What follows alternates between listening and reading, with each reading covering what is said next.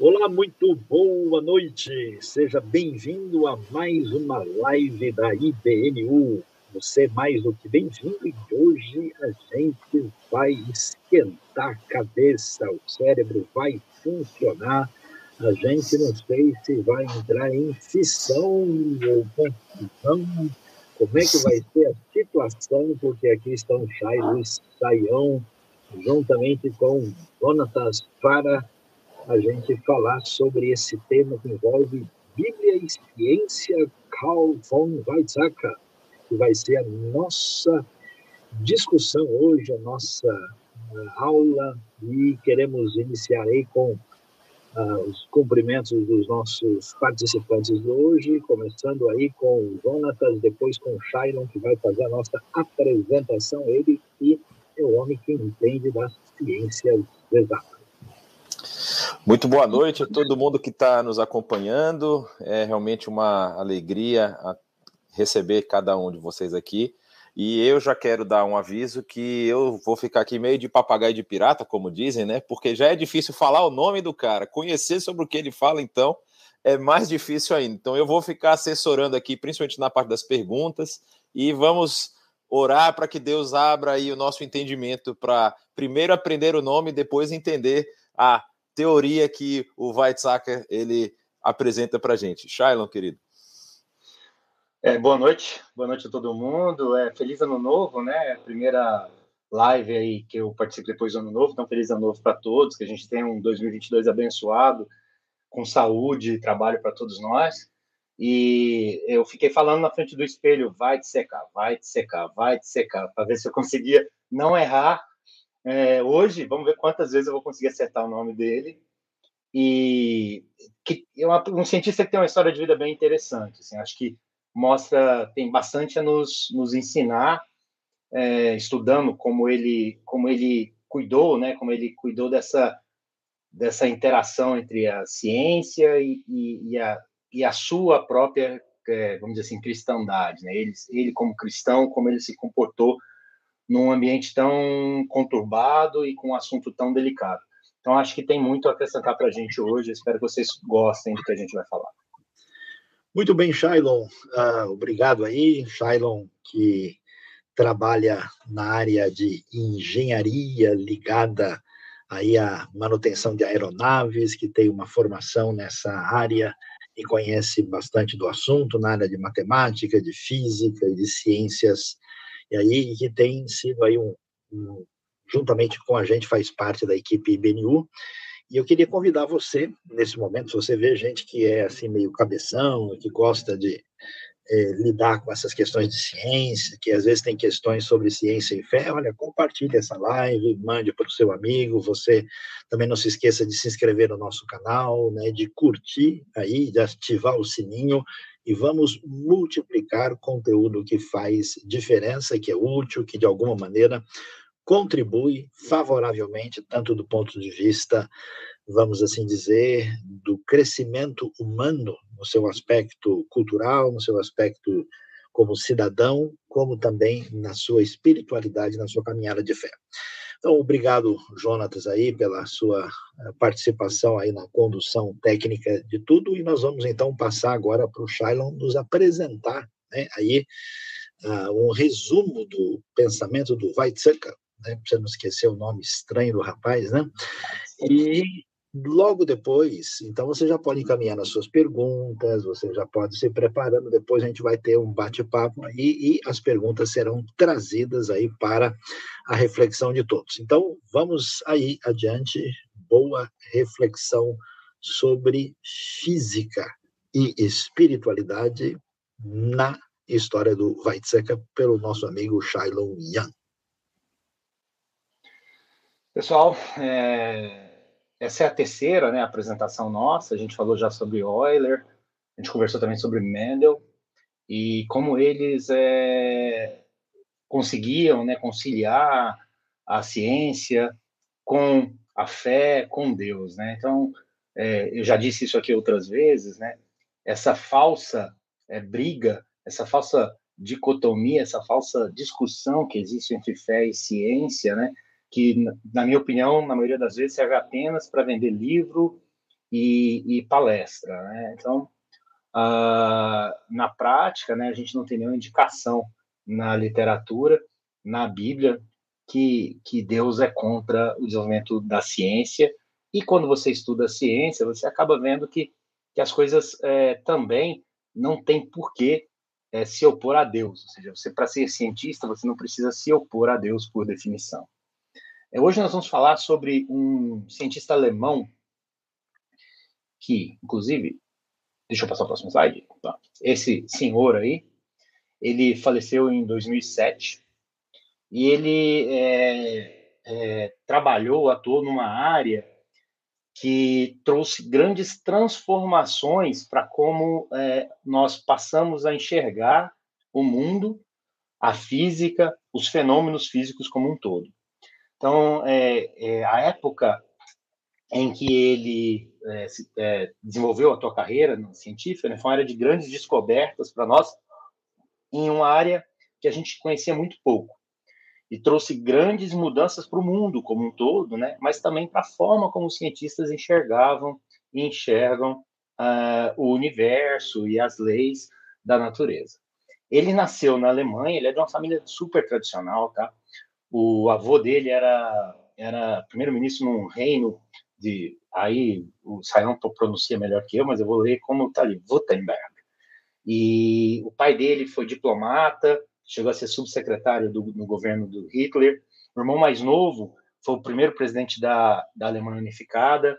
E se você pesquisar só por Weizsäcker, Weizsäcker lá, é, você vai encontrar um monte de gente com esse sobrenome da família dele em diferentes posições. Ele teve um tio que também foi físico e tem é, sobrinhos que também são físicos. Quer dizer, a família inteira é, se mistura ali entre a política e a ciência. Tá?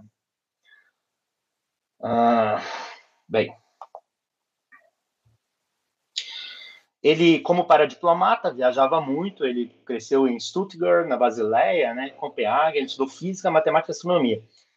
Ele se tornou doutor em física aos 21 anos. Tá? Aos 14 anos, Heisenberg apresentou para ele o que depois foi conhecido como o princípio da incerteza lá dele, lá e como que, que foi um assim um divisor de águas né, na física também. E, e, quando ele tomou conhecimento, e o Heisenberg era amigo da família, quando ele tomou conhecimento, Heisenberg conversou, conversou com ele antes de publicar os seus próprios estudos, né? É, existem textos dele, do Weizsäcker, que diz que uh, ali, no princípio da incerteza e na física quântica, né, ele vê o detalhe da criação de Deus, né? Que é como Deus conseguiu estruturar as coisas para proteger, para garantir o nosso livre-arbítrio. Então, se Einstein, quando foi apresentado ao princípio da incerteza, ele falou assim: Eu não creio que Deus jogue dados com nossas vidas, é, Weizsäcker já olhou isso por, outro, por um outro lado, né? dizendo que essa incerteza que existe como lei física, vamos dizer assim, como regra de formação do universo, na verdade era um presente de Deus para nós, para proteger nós de qualquer tirania do próprio Deus. Né? Então, ali estava é, garantido o nosso livre-arbítrio. Ele, ele estudou com, fez seu doutorado com outro é, físico muito famoso, né? Friedrich Hand, é, o, o Aquila aqui, ele ia se divertir, né? Porque provavelmente o Weizsäcker ele estudou com quase todo mundo dos livros que o que ele estudou para que o Atlas estudou para se formar em física, né? Uh, eu aqui, Qual é o contexto e como é que é, se desenvolveu né, a carreira e a vida do, do Weizsäcker? Primeira coisa, ele, ele nasceu um pouquinho antes da Primeira Guerra Mundial, então ele passou a Primeira Guerra Mundial, ele era muito criança, Uh, obviamente, a família dele se envolveu com isso, afinal, era uma família de políticos, né, diplomatas, como eu disse. E, e o grande, vamos dizer assim, quando ele estava no auge da, da, da, carreira e da própria vida, né, que vai ali dos 25 aos 50 anos, ali, ele passou pela, pelo maior conflito armado que a humanidade já teve, né, que é a Segunda Guerra Mundial. É, em 1939, 1937, essa história de é, átomo, núcleo, como isso, é, como isso era modelado, né? Era o que estava fervendo ali na, na, no meio científico entre os físicos, né? Então, assim, estava gerando mais comentário do que o BBB gera hoje entre nós, tá? Então, a comunidade científica, ali na Alemanha, na Europa, estava tava borbulhando de descobertas, né? Então, passaram Niels Bohr, começou a modelar o átomo de maneira mais clara. Em 1939, é, descobriram como fazer a fissão nuclear do urânio. É, é, imediatamente, né, tem um texto dele, do Weizsäcker, que diz que imediatamente ele, pelo menos mais uns 200 cientistas, né, perceberam que a possibilidade da fissão nuclear era, era uma nova fronteira né, que poderia ser usada para diversas é, atividades. Né? Gerar energia mas também na construção de novos armamentos. É, ele conversou, inclusive, com um filósofo na época sobre esse tema, tem cartas escritas entre eles, né? E uma das coisas que ele, que ele comenta é disso, que isso abre novas fontes, né, novas frentes, e que ele via que, é, além do uso pacífico, né, é, o uso para a construção de novos armamentos era, era importante. Não podemos deixar de perceber esse contexto, que é exatamente o contexto de uma família que fazia parte do governo alemão, tá? Então, assim, se havia discussão de guerra, ele tinha um lado nessa guerra, que era o lado alemão, que é o lado da família dele tradicional. Então, quando ele fala da possibilidade de desenvolver armamento, ele não está pensando simplesmente que, assim, qualquer um vai desenvolver armamento. Assim, se existe essa possibilidade, o alemão tem que ser o primeiro a fazer isso também, né? Porque, afinal de contas, ele defende esse lado alemão. Então, isso é o começo ali, 1939, quando a guerra começa a ficar um pouco mais quente, né? Os americanos daqui a pouco vão entrar nessa guerra também, e, e a história a segue. É, ele participa, né, junto com Heisenberg, de uma reunião que teve no alto comando do exército alemão, onde foi, foi estabelecido o grupo, né, de desenvolvimento da, da, da bomba atômica alemã, e ele fez parte desse grupo com mais um monte de cientistas, junto com Heisenberg, que era um sênior a ele, né, e, e eles tiveram lá o, o, o, projeto Manhattan alemão, né? Então, o projeto lá, sei lá o nome, projeto Berlim em alemão lá, para poder uh, desenvolver a, a, bomba atômica deles. É, esse assunto foi tão sério, né? Que na, na carta que Einstein enviou para o Franklin Roosevelt, alertando sobre as possibilidades e o desenvolvimento das armas nucleares a partir da fissão nuclear, ele cita Weizsäcker, é, Weizsäcker, Weizsäcker é, literalmente, diz assim, olha, inclusive von Weizsäcker, que está tá ligado ao instituto em Berlim, que está fazendo pesquisas com fissão de urânio, do mesmo modo que nós aqui nos Estados Unidos estamos fazendo, e ele é filho do subsecretário de Estado do, do, do governo alemão. Então, é, Einstein, inclusive, alerta sobre isso, né? Ele vai, junto com o Heisenberg, conversar com Niels Bohr nessa época. É, a conversa não é. Assim, tem dois lados da conversa aí, né? Um lado da conversa, uma versão da história diz que ele foi conversar com Niels Bohr para poder entender as coisas, e, e, isso acabou fazendo com que ele é, é, diminuísse a velocidade, vamos dizer assim, das pesquisas dele que levariam à bomba atômica. Existe um outro lado que diz que, na verdade, ele foi conversar com Niels Bohr só para poder tentar saber o que estava acontecendo nos Estados Unidos para saber quão longe ou quão perto os americanos estavam da bomba atômica também, para saber se eles tinham que acelerar ou não o projeto deles. Enfim, isso tudo agora é, é, é informação de pós-guerra. Né? Na época, era, é, como eu disse, cada um defendia é, as suas uh, crenças. É, ele, ele desenvolveu né, e contribuiu para a ciência de maneira definitiva em algumas áreas interessantes. Né? Então, a primeira coisa ele foi um dos primeiros a desvendar como é que acontece a fusão nuclear dentro de uma estrela. Então, lá, o Sol, né? O Sol é um grande fornão nuclear, tá?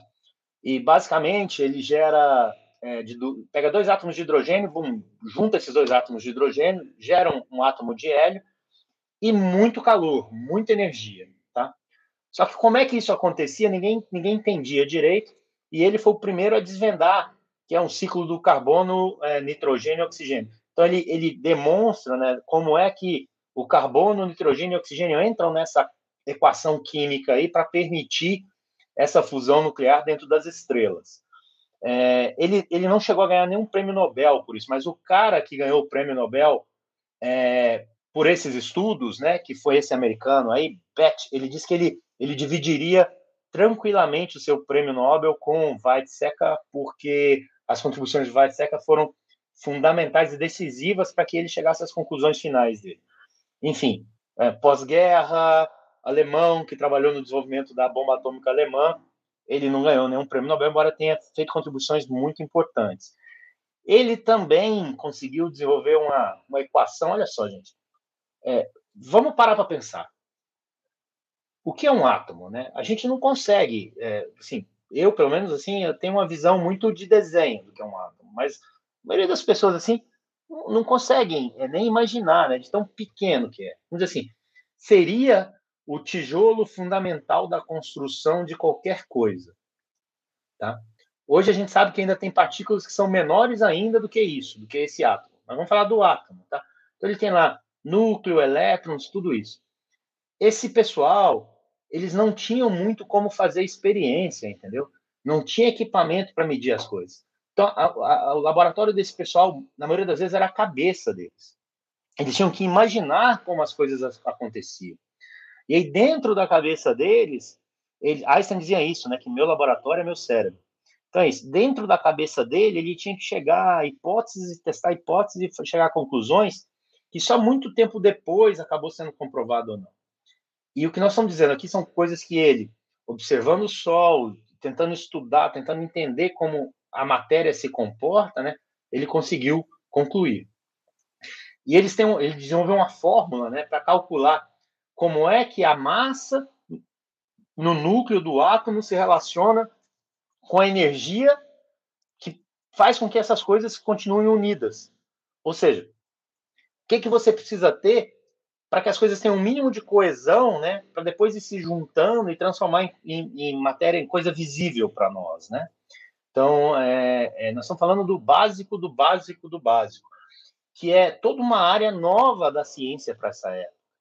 É, a gente está saindo aí de uma mecânica clássica newtoniana, onde a gente fala de barcos deslocando no mar, a gente fala de nessa época já tinha desenvolvimento de aviões, a gente fala de vigas, a gente fala de estruturas concretas, né?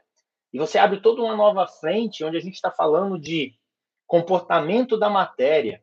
E aí você começa a dizer assim que a matéria ela é uma partícula, mas ela é uma onda, sabe? Então, assim, ao mesmo tempo que ela é, ela deixa de ser. E aí vai, vai, vai nossa, uma hora sai, vai seca. Disse o seguinte, ele começou a ligar isso, porque ele era filósofo também, né? Com questões de matéria e espírito, que são questões religiosas, né?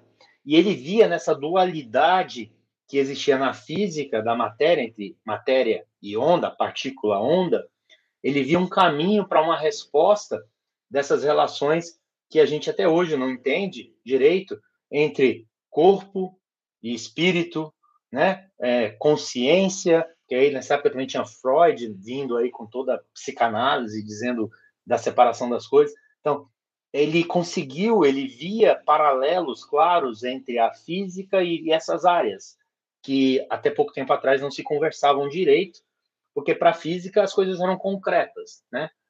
As coisas existiam, eram concretas, definidas, e aí de uma hora para outra a própria física passou a admitir que a unidade básica, né?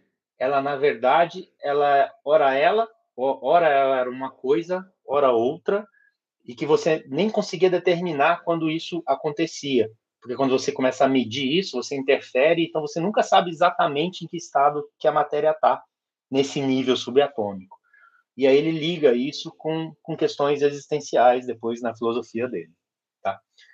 Outra coisa interessante é que ele era cristão, então ele acredita na criação, acredita num Deus todo-poderoso, criador do universo. Tá? Mas ele desenvolveu a teoria que explica como o sistema solar foi formado. Tá?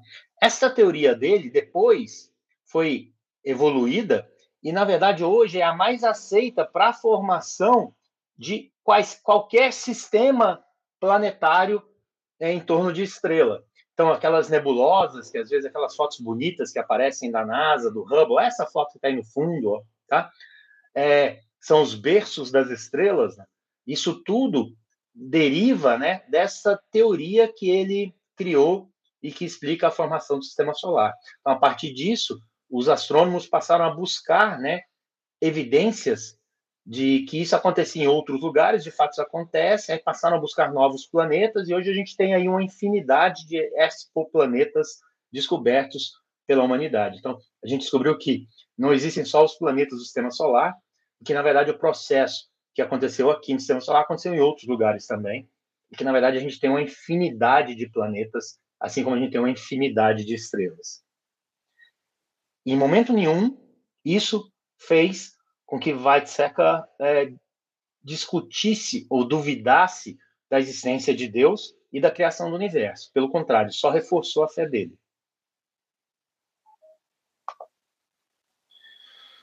É, a gente pode dividir, então, a, a vida dele, vamos dizer assim, em duas grandes etapas. Então, a primeira, que é da formação dele, e depois ele, o esforço de guerra alemão, tá? termina a guerra, ele fica preso ou detido, ele fica na Inglaterra e nos Estados Unidos por um tempo, e aí ele volta para a Alemanha. Esse Weizsäcker que volta para a Alemanha, ele é outra pessoa. Então, alguma transformação aconteceu aí nesse caminho, tá? E, e, esse cientista que chega na Alemanha agora em 1950 é um cientista muito preocupado com a ética e a ciência, tá?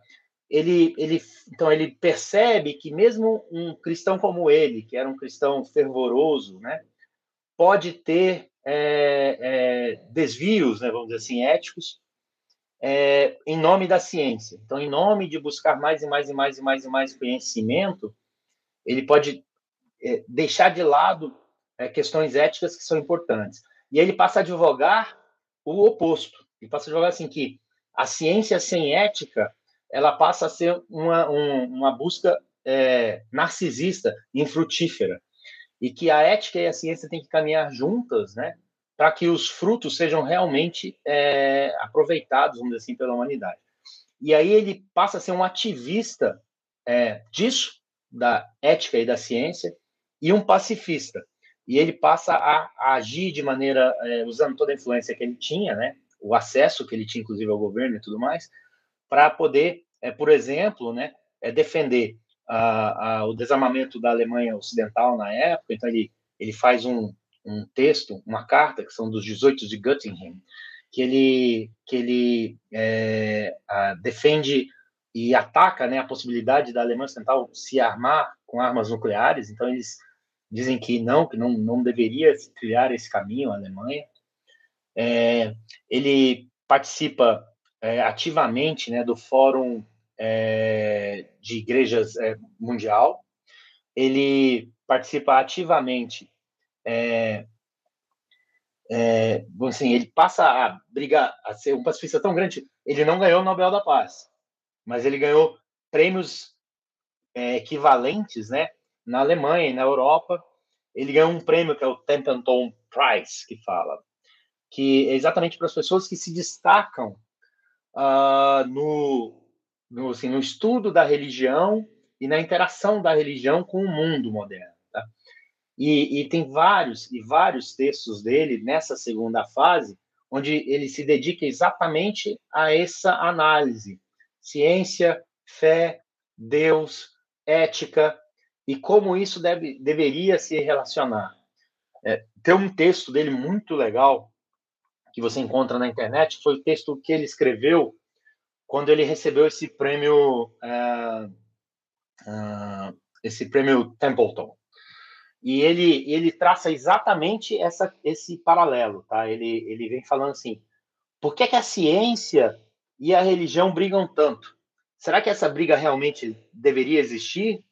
E aí ele vem é, elaborando em cima disso, e é um texto assim, muito, muito bacana e que vale a pena você dar uma pesquisada depois e, e ler esse texto, é, o Google traduz para a gente, né? E, e, você vai perceber que, que ele tinha uma visão bastante clara, né? do papel de cada uma dessas, dessas atividades, desses estudos né, no desenvolvimento da humanidade e, e, e na vontade de Deus. É, enfim, exatamente aquilo. Esse, esse discurso dele do, do Templeton Price é, é uma mostra clara de como ele pensava que as coisas se correlacionavam. Bom, a apresentação ela termina por aqui.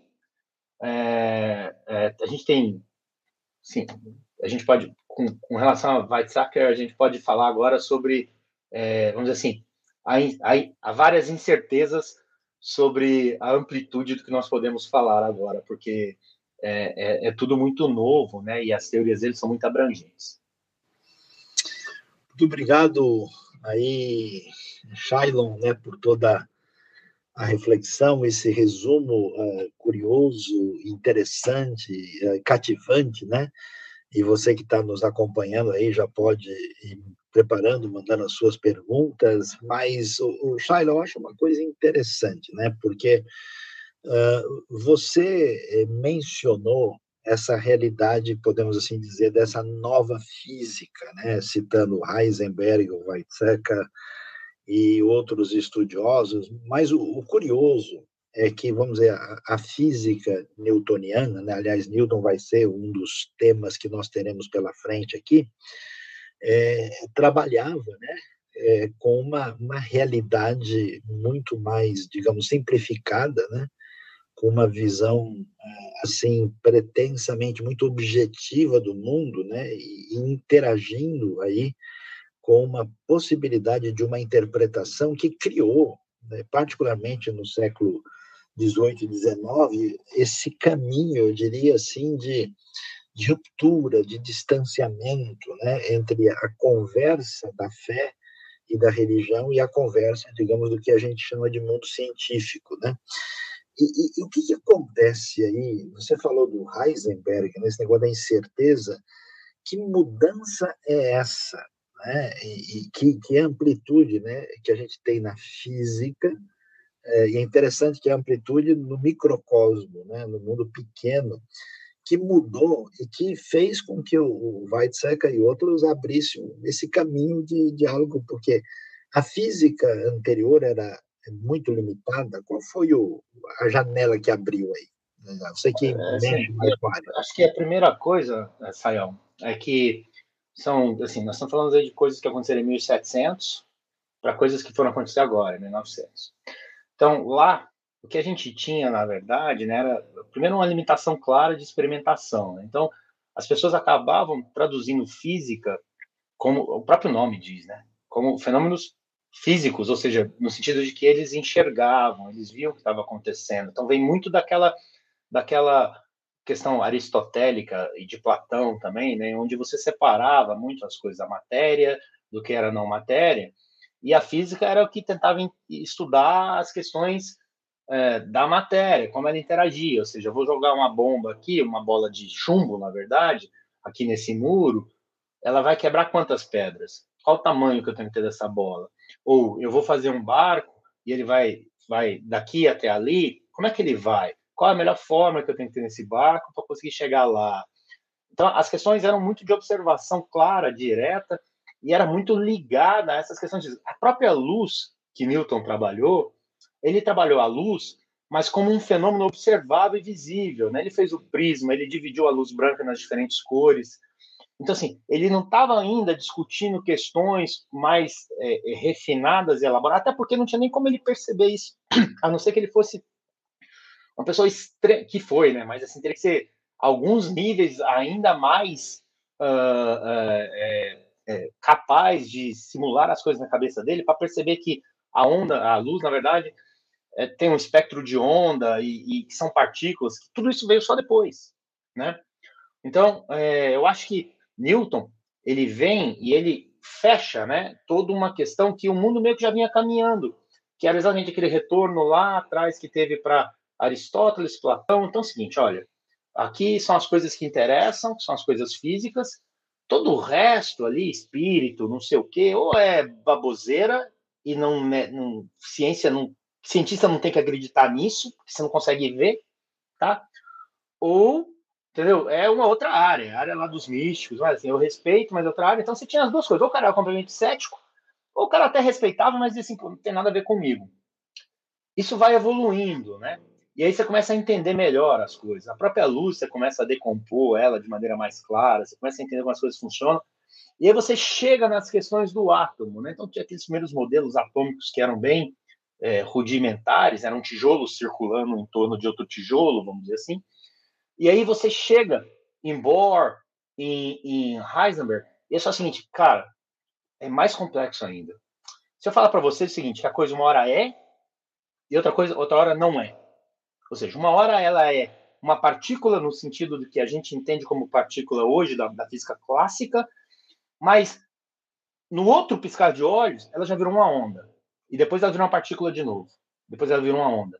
E essa situação, na verdade, ela é, ela é, é o que existe, é esse equilíbrio que existe. Então, na verdade, esse conceito que a gente tem de partícula, que é um troço sólido, definido, claro, concreto, cara, não é bem assim. Quando você desce a um nível subatômico, as coisas são e deixam de ser, tá? E, e entender isso, na verdade, abriu toda uma frente. Né? Então, de uma hora para outra, essa questão de o sólido, o concreto é uma coisa e o que não é concreto é lá as coisas dos místicos, né? Eles viram que na própria física isso também acontecia, tá? Então muitas pessoas, é, como toda grande novidade, né? Então, muitas pessoas rechaçam isso imediatamente, como eu disse, o próprio Einstein no primeiro momento ele foi cético com relação a isso. Mas é, o que a gente observa hoje é que esse campo né, da física quântica cada vez evolui mais. Inclusive, hoje nós estamos fazendo de computação quântica. Né? Então, eles estão usando como os elétrons pareiam os spins dele para poder fazer com que isso trans, transmita informação numa velocidade, numa potência que nenhum computador convencional consegue sequer é, chegar, né, imaginar. Então, é, é uma realidade. Então, assim, é assim que, na verdade, o universo é constituído. Então, o tijolinho lá do universo é um negócio que ele é e não é. E pior, se eu for observar esse tijolinho, quando eu for observar esse tijolinho, eu vou influenciar ele. Então, na verdade, eu não vou, tá, não vou conseguir ver como ele é de verdade. Eu já vou ver depois que eu influenciei. Então, é mais complexo ainda, você entende? além dele, dele dizer assim, ó, é um troço que uma hora é partícula, uma hora é onda, você não consegue nem dizer que hora que ele é o quê, porque quando você vai olhar o cara, você já fez ele mudar de estado. Você influencia ele, de tão pequeno que ele é, de tão. Vamos assim, é, é, é, eu, não, eu fugi a palavra em português, mas de tão sensível, de tão delicado que é esse equilíbrio, entendeu? E ele fica alternando. Então, isso mudou a forma como os próprios cientistas passaram a enxergar as coisas. De novo, uma, uma parte usa isso para dizer, viu, ciência não tem nada a ver com Deus, com não sei o quê, com não sei o quê, não sei o quê. E tem uma grande parte, inclusive, um dos, dos caras que contribuíram decisivamente para essa teoria, que foi o, o Weizsäcker, que, não, isso aí para mim é a prova né, de que Deus fez tudo bem pensado. Ele criou tudo de maneira a manter esse equilíbrio, inclusive protegendo um dos maiores dons que Deus deu para nós, que é o nosso livre-arbítrio. Então, ali está a explicação de por que é que Deus, por exemplo, não consegue comandar a nossa vida, porque quando ele nos criou na regra de formação nossa, né, existe esse princípio da incerteza lá dentro dos átomos lá, tá? Então, é, ali ele via, né, uma, uma garantia desse livre-arbítrio. É claro, se Deus quiser, ele faz assim, acaba com a brincadeira e faz o que ele quiser, mas mas essa visão dele científica, né, ele, ele acabou reforçando ah, o que ele já cria como cristão. Eu, eu assim, é, é, é fundamental, né, você abrir toda essa área, você passar a enxergar o, o universo como ele é de verdade, né? não um poço de certezas, mas na verdade uma infinidade de possibilidades.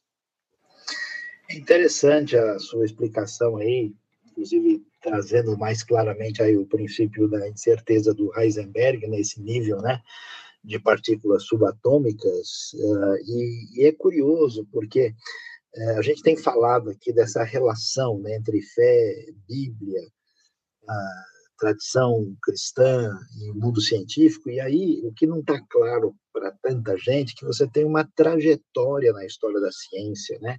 uma trajetória que se desenvolve e que trabalha com modelos que são pertinente a, pertinentes às possibilidades que aquela época né, permite. Né? O modelo científico também está restrito ao seu zeitgeist, né, ao seu espírito do tempo, a sua relação.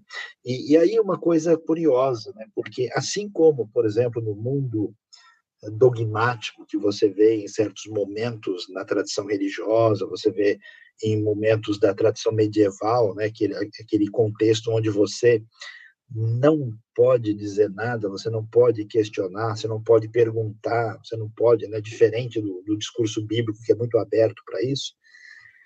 Ah, parece que num certo momento é, o, o, elemento assim dito científico adquiriu um perfil meio sacerdotalista, né, onde assim do jeito que o o religioso era inquestionável, o, o dogma dito científico também entrou nessa situação. E o curioso, e aí que eu chamo a atenção, né? Você vai ver que eu estava assustado esses dias, a gente tem aí, né, pessoas envolvidas nessa pesquisa atômica da ela, da época, né, como o próprio Einstein, que era judeu, né, o Weizsäcker trabalhando para o Partido Nazista, você tem o Niels Bohr, que era parcialmente judeu, você tem o Enrico Fermi na Itália, você tem aí a turma né, é, trabalhando, e, e aí é, é, curioso, né, como é que você vê gente nesse ambiente nazista, onde metade do pessoal era PhD, né? Ah, o pessoal tinha um altíssimo, altíssimo nível científico, tanto é que depois da guerra tanto a União Soviética como os Estados Unidos, né? Você falou do Weizsäcker aí para os Estados Unidos, o uhum. Werner von Braun também foi, o pessoal fez o limpa, né? Levando lá os pesquisadores. E a pergunta é: a ciência não segurou essa ideologia maluca, né? O pessoal que se posicionava, então essa questão de que a ciência dissociada da fé, dissociada da espiritualidade, como mera potencialização do conhecimento a partir de modelos uh, imperfeitos e limitados, ela se torna de fato uma arma perigosa. Por exemplo, a gente não tem nenhuma época da história humana onde se matou tanta gente como no século XX, né, com todo tipo de com todo o desenvolvimento científico do século XX. Então, e, e, como é que é? Você acha que a comunidade científica hoje com, começa a entender isso ou o pessoal acha, não, se a gente entender bastante de números, fórmulas e modelos e de potencialização da razão, a gente... Como é que está essa questão? Assim como tem bobagem no mundo religioso, tem bobagem no mundo dito científico. Então, eu, eu vou contar uma experiência particular. Né? Eu, alguns anos eu entrei no Twitter, né? não, tem que entrar nessa rede social aí para ver o que está acontecendo. E aí eu, eclético, fui começar a seguir um monte de gente, e eu segui um, um, um pseudocientista, autor de livros, que começou com um livro bacana e depois ele virou um ativista anti-Deus, né? E eu comecei a seguir esse cara e participar dos grupos, né? E assim, eu fiquei, sei lá, três semanas acompanhando a discussão e a conversa. Chegou um ponto, eu disse, deixa eu sair disso aqui. Porque, na verdade, esse pessoal, eles advogam que não tem Deus, mas eles já elegeram o Deus deles, né? O Deus dele é o autor lá, é o cara, sabe? Assim, eu cheguei a questionar algumas coisas, eu fui quase linchado é, na minha conta do Twitter, assim, você tem que aceitar dogmaticamente o que as pessoas dizem para você, o que aquele pseudocientista diz, e é isso, e acabou, quer dizer, não tem que discutir isso. E aí eu começo a rir, né? Porque eu acho que nós estamos numa era da radicalização. Então, assim, eu acho que o que está acontecendo é que cada vez mais os homens estão entrando em bolhas e, primeiro, eles não aceitam ser questionados das suas bolhas, segundo, eles não têm interesse nenhum em discutir os assuntos interbolhas, vamos dizer assim. Isso acontece na religião, isso acontece na ciência, isso acontece na, na vida cotidiana nossa, na política, né, no Brasil e no mundo, assim, qualquer, assim, hoje você tem vários países no mundo e que se você vai conversar com pessoas um pouco mais lúcidas, a reclamação delas é a mesma, né, diz assim, é, não, não há como é, discutir questões sérias no meu país hoje, porque está todo mundo dividido, né, assim, ou é 8 ou é 80, ou é, ou, entendeu, ou é azul ou é vermelho. Quer dizer, não tem conversa, sabe? E, e assim, e, e, e quando a gente passa e para e tenta entender um pouco mais o mundo, né? E tudo que Deus mostra para a gente é que é exatamente o oposto, né?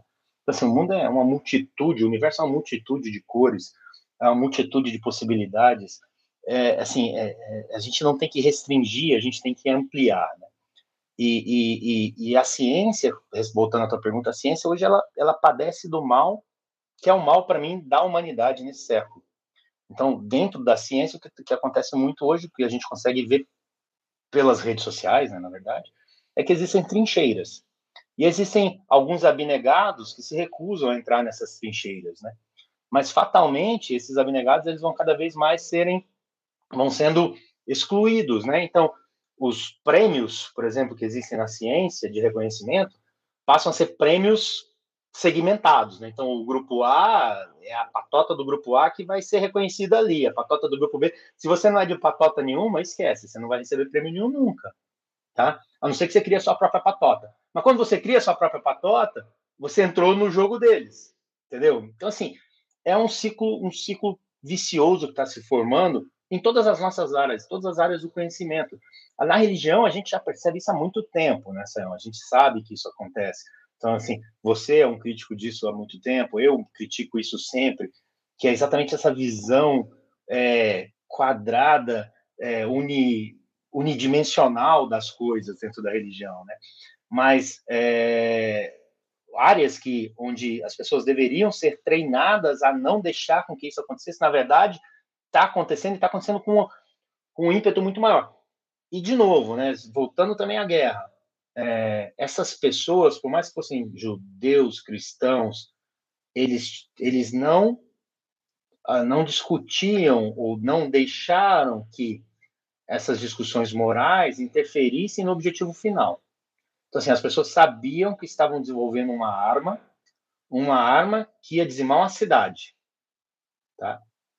Então, assim, exatamente porque eles eram muito inteligentes e eles eram talvez as únicas pessoas no mundo que compreendiam perfeitamente o tamanho do problema em que eles estavam se metendo, tá? Mas não teve nenhuma religião, nem nada, nenhuma discussão ética com relação a isso.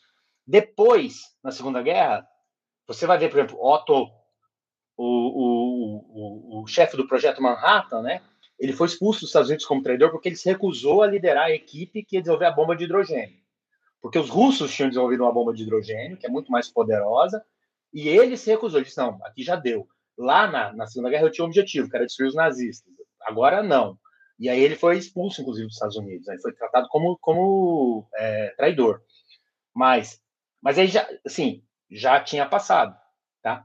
E dentro da Alemanha, a história era outra, né? Porque dentro da Alemanha, existia ainda uma outra questão, que era a questão da propaganda alemã, né? Então, assim, hoje a gente sabe, tem um pedaço grande da população alemã que não sabia a extensão do que estava acontecendo ali dentro, e que, mas também não procuravam saber, estavam ali dentro da bolha deles. Então, quer dizer, não, não isenta de culpa, mas explica. E eles estavam ali e, e, por conta dessa propaganda toda, eles, eles, eles acabam. Tanto é que tem vídeos, né? Tem um vídeo muito interessante que são os soldados alemães sentados e os aliados passando vídeos dos campos de concentração para eles. Aí tem soldado alemão vomitando, tem soldado alemão chorando, tem soldado alemão em estado de choque, e tem soldado alemão olhando para aquilo com uma frieza. Entendeu? Então você tem tudo acontecendo. Esses cientistas, vamos dizer assim, do, do, do Reich, esses cientistas alemães, não dá para saber até que ponto eles tinham noção do que realmente estava acontecendo. Por exemplo, não dá para saber assim. Eles sabiam que Hitler tinha dado uma ordem para exterminar todos os judeus, a solução final. Eles sabiam disso. E mesmo assim eles continuavam trabalhando para aquele grupo. É, não dá para saber até que ponto eles sabiam. Claro. É, é, vamos dizer assim. Também não dá para dizer que eles não sabiam de nada. Entende? E aí que foi. E eu acho que isso é que, que, que tocou o sino, assim, acho que aí Deus agiu nele. E pegou um cara que estava nesse ambiente para depois falar assim, cara, é muito importante ética e ciência. Porque ciência sem ética pode fazer pessoas cristãs como eu era fazer o que eu fiz. buscar o conhecimento pelo conhecimento em si, sem me preocupar muito com as implicações disso, que foi na verdade o que ele questionou bastante ao longo da vida, né? Então assim, ele inclusive ele advogava que algumas pesquisas deveriam ser abandonadas caso as implicações gerassem grandes questões éticas. Assim, ele, ele não disse isso, mas ele deu a entender que, eventualmente, ele, ele não teria ido tão longe nas pesquisas dele como ele foi se ele tivesse a cabeça que ele tinha lá em 1960, 1970. Tá? Então, é, ciência sem ética, é, eu, eu uso muito a Torre de Babel. Né? Eu gosto muito de usar o exemplo de Babel. Assim, tijolo todo mundo tinha, piche todo mundo tinha. O problema não era o tijolo, o problema não era o piche, o problema não era o arquiteto. O problema foi quando usaram tudo isso para transformar o homem em Deus, para igualar o homem a Deus. Tá? Então, ciência sem ética acaba sendo isso, né? Acaba sendo o homem querendo se provar maior do que Deus. Então, assim, a ciência sem ética vai fazer você trabalhar com o genoma humano para criar seres humanos para você dizer assim, eu também crio a vida. É interessante. Essas são as questões que levam. É interessante, aí a gente vê esse dilema, né? Quando uh, nós temos uma visão limitada uh, da ciência que estabelece um pseudo conflito com a boa reflexão teológica. E eu acho curioso, ao mesmo tempo que a gente tem um desenvolvimento, um progresso científico, a gente tem a clara percepção de que no ambiente, eh, por exemplo, nazista, havia muito ocultismo, havia uma, uma relação profunda com a mitologia pagã, havia uma rejeição não só de tudo que era judeu, mas na verdade cristão também, né? E com o tempo eles pretendiam entrar num outro caminho. E então a relação né, entre espiritualidade, a ética e mundo científico, ela é absolutamente incontornável e necessária, né? E aí eu, eu fico vendo né, essa, esse caminho, até me lembrei aqui do Fritjof Capra, né, o tal da física, nessa tentativa de estabelecer conexões também com a cosmovisão a partir de elementos que vêm do contexto oriental, o físico austríaco aí que, que delineou algo nessa direção, uh, mas uh, o que me chama a atenção é essa jornada né, é, que representa um amadurecimento na vida do Weizsäcker quando ele eh, de fato percebe não existe uma prioridade na discussão da paz no mundo existe uma prioridade no mundo ético existe uma prioridade da gente é, agora observar que a nossa potencialização pode significar destruição e destruição de uma maneira brutal e irrefreável, né? E aí, isso que o Chairo falou, né? O, o que, que me preocupa muito nesse mundo polarizado, nesse mundo de agressões, nesse mundo de violência direta ou indireta, é que nós criamos um cenário. A gente imagina, por exemplo, o que, aconteceu no nazismo ou do, em outros ambientes, uma coisa assim foi uma loucura desenfreada. Não foi, né? O pessoal foi simplesmente se acostumando com as coisas e, de repente, ah, o nível de perversidade, de concentração de poder, né, de racismo e outras coisas mais, chegou num ponto assustador, né, que atingiu principalmente os judeus, mas todo mundo que era indesejável naquela sociedade, né? Ganos, todos, né? É, então, um negócio complicado. Mas eu imagino, Jonatas, que a gente deve ter aí uma série de perguntas já, e a gente acho que já poderia começar a abrir espaço aí para o pessoal trazer as suas questões aí para o nosso diálogo dessa noite. Sim, tem, temos algumas questões bastante interessantes. O Shailon tocou um pouco nesse ponto, mas a gente pode aprofundar, né? E que é essa questão do fato de, de dele ser apresentado, Weizsäcker, como um cristão, mas que apoiava justamente o Reich, né? O terceiro Reich. E aí a pergunta é, então quer dizer que ele apoiou o extermínio dos judeus e outras minorias sendo cristão? acho que apoiar é muito forte, né? Eu acho que ele ele fez parte da máquina, né? Ele, ele era uma das engrenagens de todo um sistema que foi criado. É aquilo que eu disse agora há pouco. É, ele mesmo não entra em detalhes do quanto ele sabia do que estava acontecendo, assim, no nível da solução final nazista. Né? Mas é fato que ele trabalhou na pesquisa da arma nuclear alemã, que se, se tivesse uma bomba atômica alemã, ele colocaria no AV2 e explodiria em Londres. Isso é fato. Então, a, a, a questão, se ele sabia em detalhes o que estava acontecendo nos campos de concentração, é, não dá para saber. Ele mesmo não, não, não tem, não encontrei nada nas pesquisas de texto dele dizendo sobre isso. O fato é que ele recrimina isso é, contundentemente depois, em 1950 em diante, você vê ele recriminando essas questões com bastante força. Mas é, é, é, é isso que a gente tem que entender, né? É, não é todo alemão que defendia o extermínio de judeu, não quer dizer isso. A maioria, na verdade, não fazia nada. Não defendia nem desdefendia.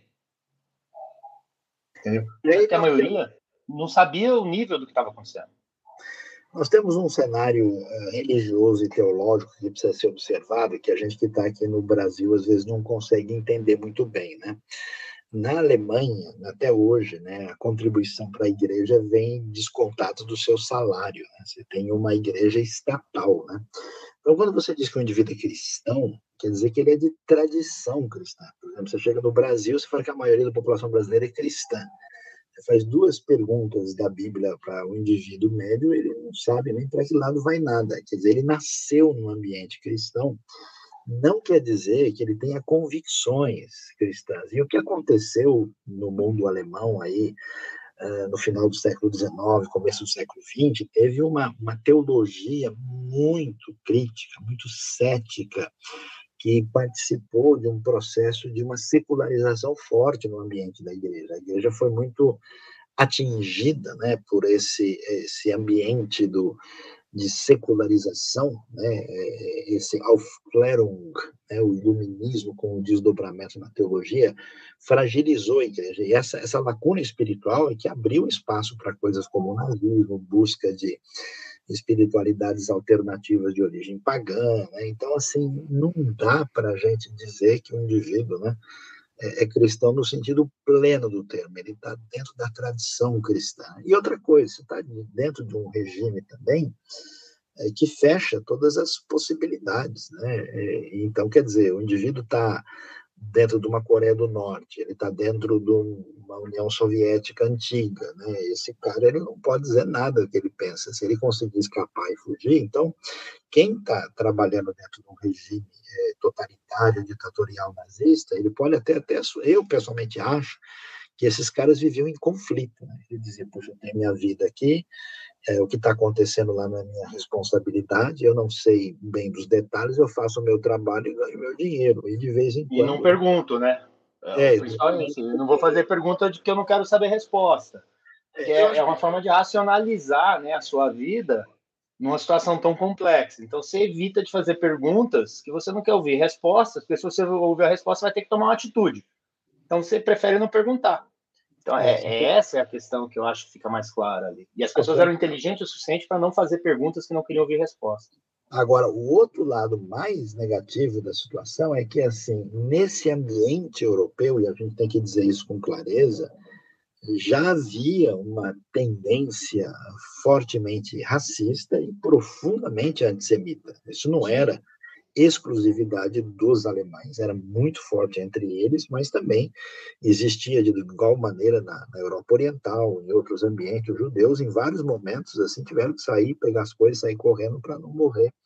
E aí, como tínhamos uma população uh, judaica expressiva e esses judeus começaram a ocupar espaços que trouxeram uma espécie de, de incômodo significativo na sociedade alemã, esse negócio cresceu, e com a crise que os alemães enfrentaram depois do Tratado de Versalhes, a Primeira Guerra, toda aquela questão, foi um estopim para o Hitler e os nazistas se aproveitaram disso e partirem para um antissemitismo completo, assim, incisivo e, assassino, né?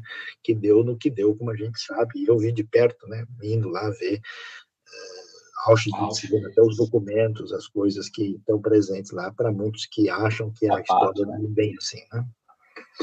Mas muito bem, temos mais perguntas aí, Tem. questões?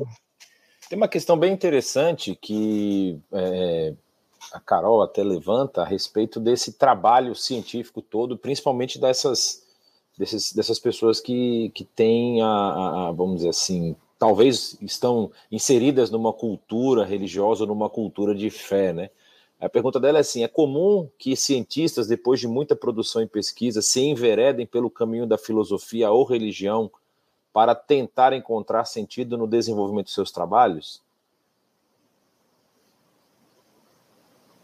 Eu fiz um curso online de filosofia é, a, na faculdade de Edimburgo, né? E esse professor de filosofia ele começa o curso de uma maneira bem interessante. Ele diz assim que o papel da filosofia é aprender a fazer as perguntas. Então, mais do que encontrar respostas, um bom filósofo ele faz as perguntas certas. Tá? É, a vida de um cientista acaba sendo essa, né? Ele mais importante até do que respostas, ele tem que perguntar as coisas certas que vão levar ele pelo caminho correto e aí ele acaba chegando. Então as coisas são muito interligadas. O, os cientistas eles são não deixam de ser filósofos também, tá? A questão, principalmente no caso dos físicos, que a gente tem muito físico que vereador depois para filosofia também e tudo mais, é exatamente que eles começam a tocar em áreas em que essa separação, né, entre o que é físico e o que é metafísico, né, ela acaba ficando muito cinza, fica muito nublada. E aí ele não tem muito jeito, né? Ele, ele, a pergunta que ele quer responder é de onde viemos, para onde vamos, né? E aí você não tem como responder essas perguntas se você não enveredar para a filosofia mais pura, vamos dizer assim, e, para a própria teologia. Então é, é, é, é um caminho que acaba acontecendo na medida em que ele vai se aprofundando na busca dessas respostas. E aí você acaba virando um filósofo, você acaba porque você assim é, é tentador, né? Você você quando você está um cientista famoso, né? Eu acredito Assim, a gente, sem ser cientista famoso, a gente já gosta de dar resposta para tudo. Imagina você sendo um cientista famoso, né? Então você acaba é, é, cada vez mais se metendo nessas áreas porque você quer poder dar as respostas para as pessoas, você, você quer continuar buscando esse tipo de conhecimento. É, é, é, assim, é meio que inexorável, né? isso acaba acontecendo com as pessoas se ele viveu o suficiente para isso. Eu acho interessante que quando a gente pensa nas ciências, né, especialmente ciências experimentais, e mesmo quando a gente fala das ciências exatas aplicadas, a gente tem muito essa, essa questão de trabalhar com elementos particulares. Né? O treinamento científico ele é, é basicamente analítico, então você interage né, com um pedaço da realidade submetido a um crivo da razão ou, de modo geral, das matemáticas e do dito método científico. Só que é o seguinte, o indivíduo começa a interagir com a vida e ele sente ou fome ou saudades do universal. Né? Ele quer uma, um elemento que consiga juntar as peças desse quebra-cabeça com que ele lida.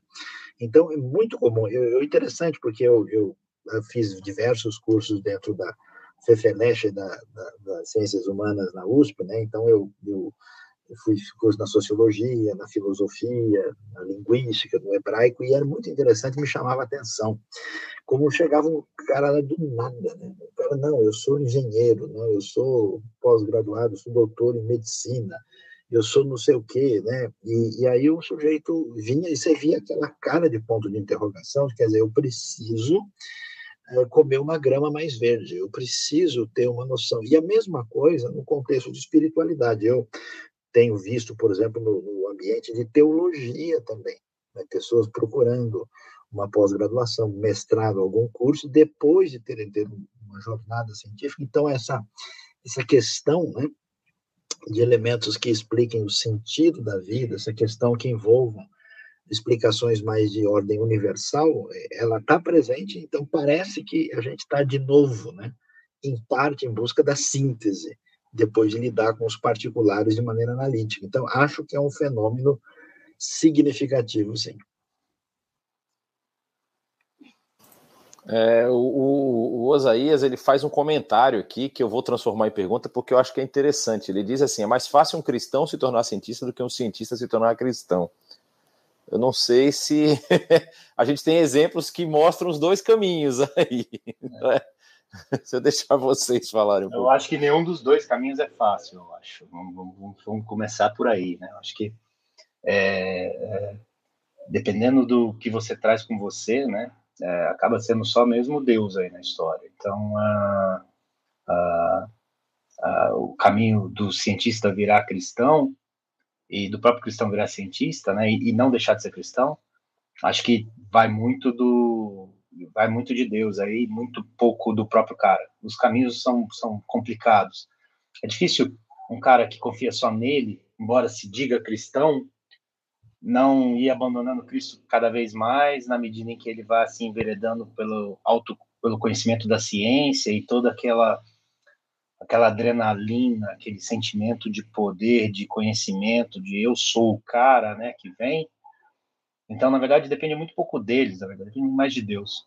Do mesmo modo, você pegar um cientista, né, que vem numa igual o próprio Weizsäcker, né, que veio numa numa que eu sou o cara, eu estou desvendando coisas que ninguém nunca conseguiu explicar e olha só, o Sol, olha só o sistema solar e, e, e não fugir de Cristo, sabe? Então, é, eu acho que nenhum dos dois caminhos é fácil, não. Acho que, na verdade, depende muito pouco da pessoa aí, depende muito mais de Deus, é, de conseguir manter o cara com os pezinhos no chão e ele entendendo o papel de cada um no, na história.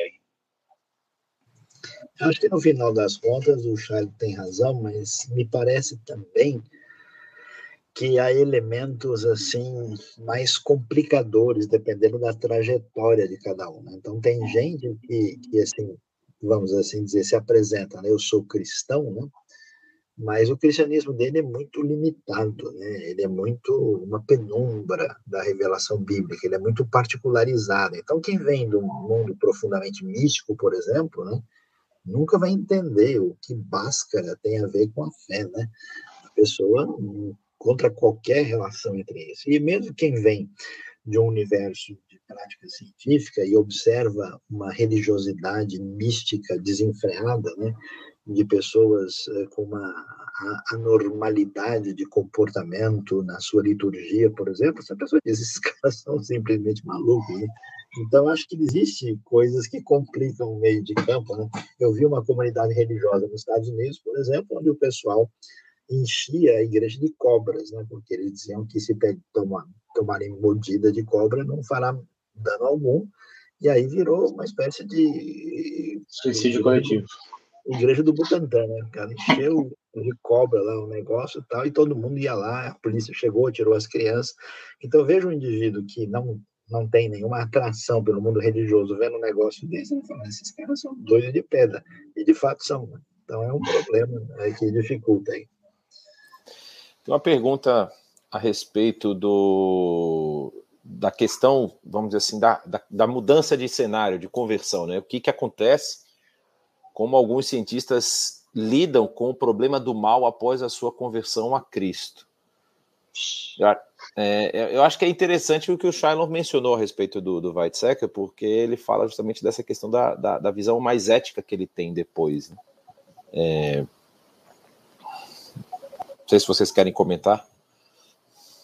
Ah, eu acho que assim, eu mesmo, o problema do mal é um dos problemas que eu ainda não não me não me dispus a, a estudar. Por enquanto, eu estou aceitando uh, as, as, as respostas que a gente tem por aí.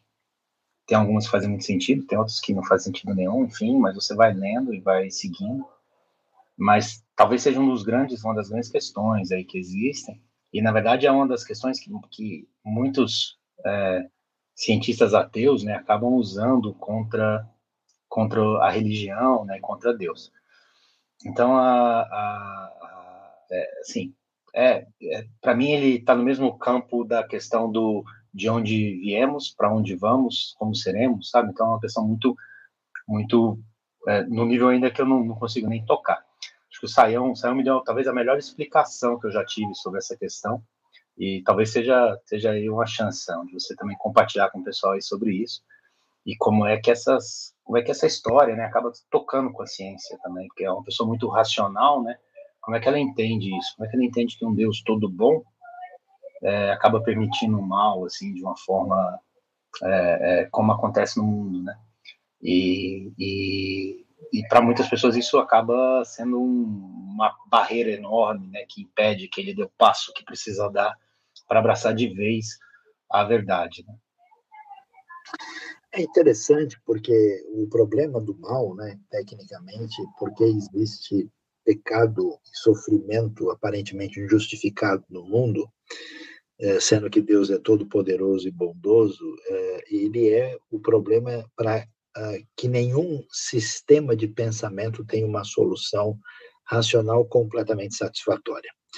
Na verdade, a, a, a resposta cristã é a resposta mais razoável de todas, porque o que, que você encontra? Né? Você encontra gente que diz: bom, se tem sofrimento no mundo, não existe Deus, não existe transcendência, não existe esperança, nós somos reféns da realidade do mal e, portanto, vamos ter essa cultura de desespero, de pavor, de vida sem sentido, que está presente em parte do mundo contemporâneo. Do outro lado, você tem a visão é, escapista, né, que diz não existe dor, não existe pecado, não existe morte, tudo isso é ilusão da mente. Você afirma o sagrado e o divino e põe uma venda nos olhos dizendo que não existe sofrimento real no mundo, o que é uma espécie de loucura, né?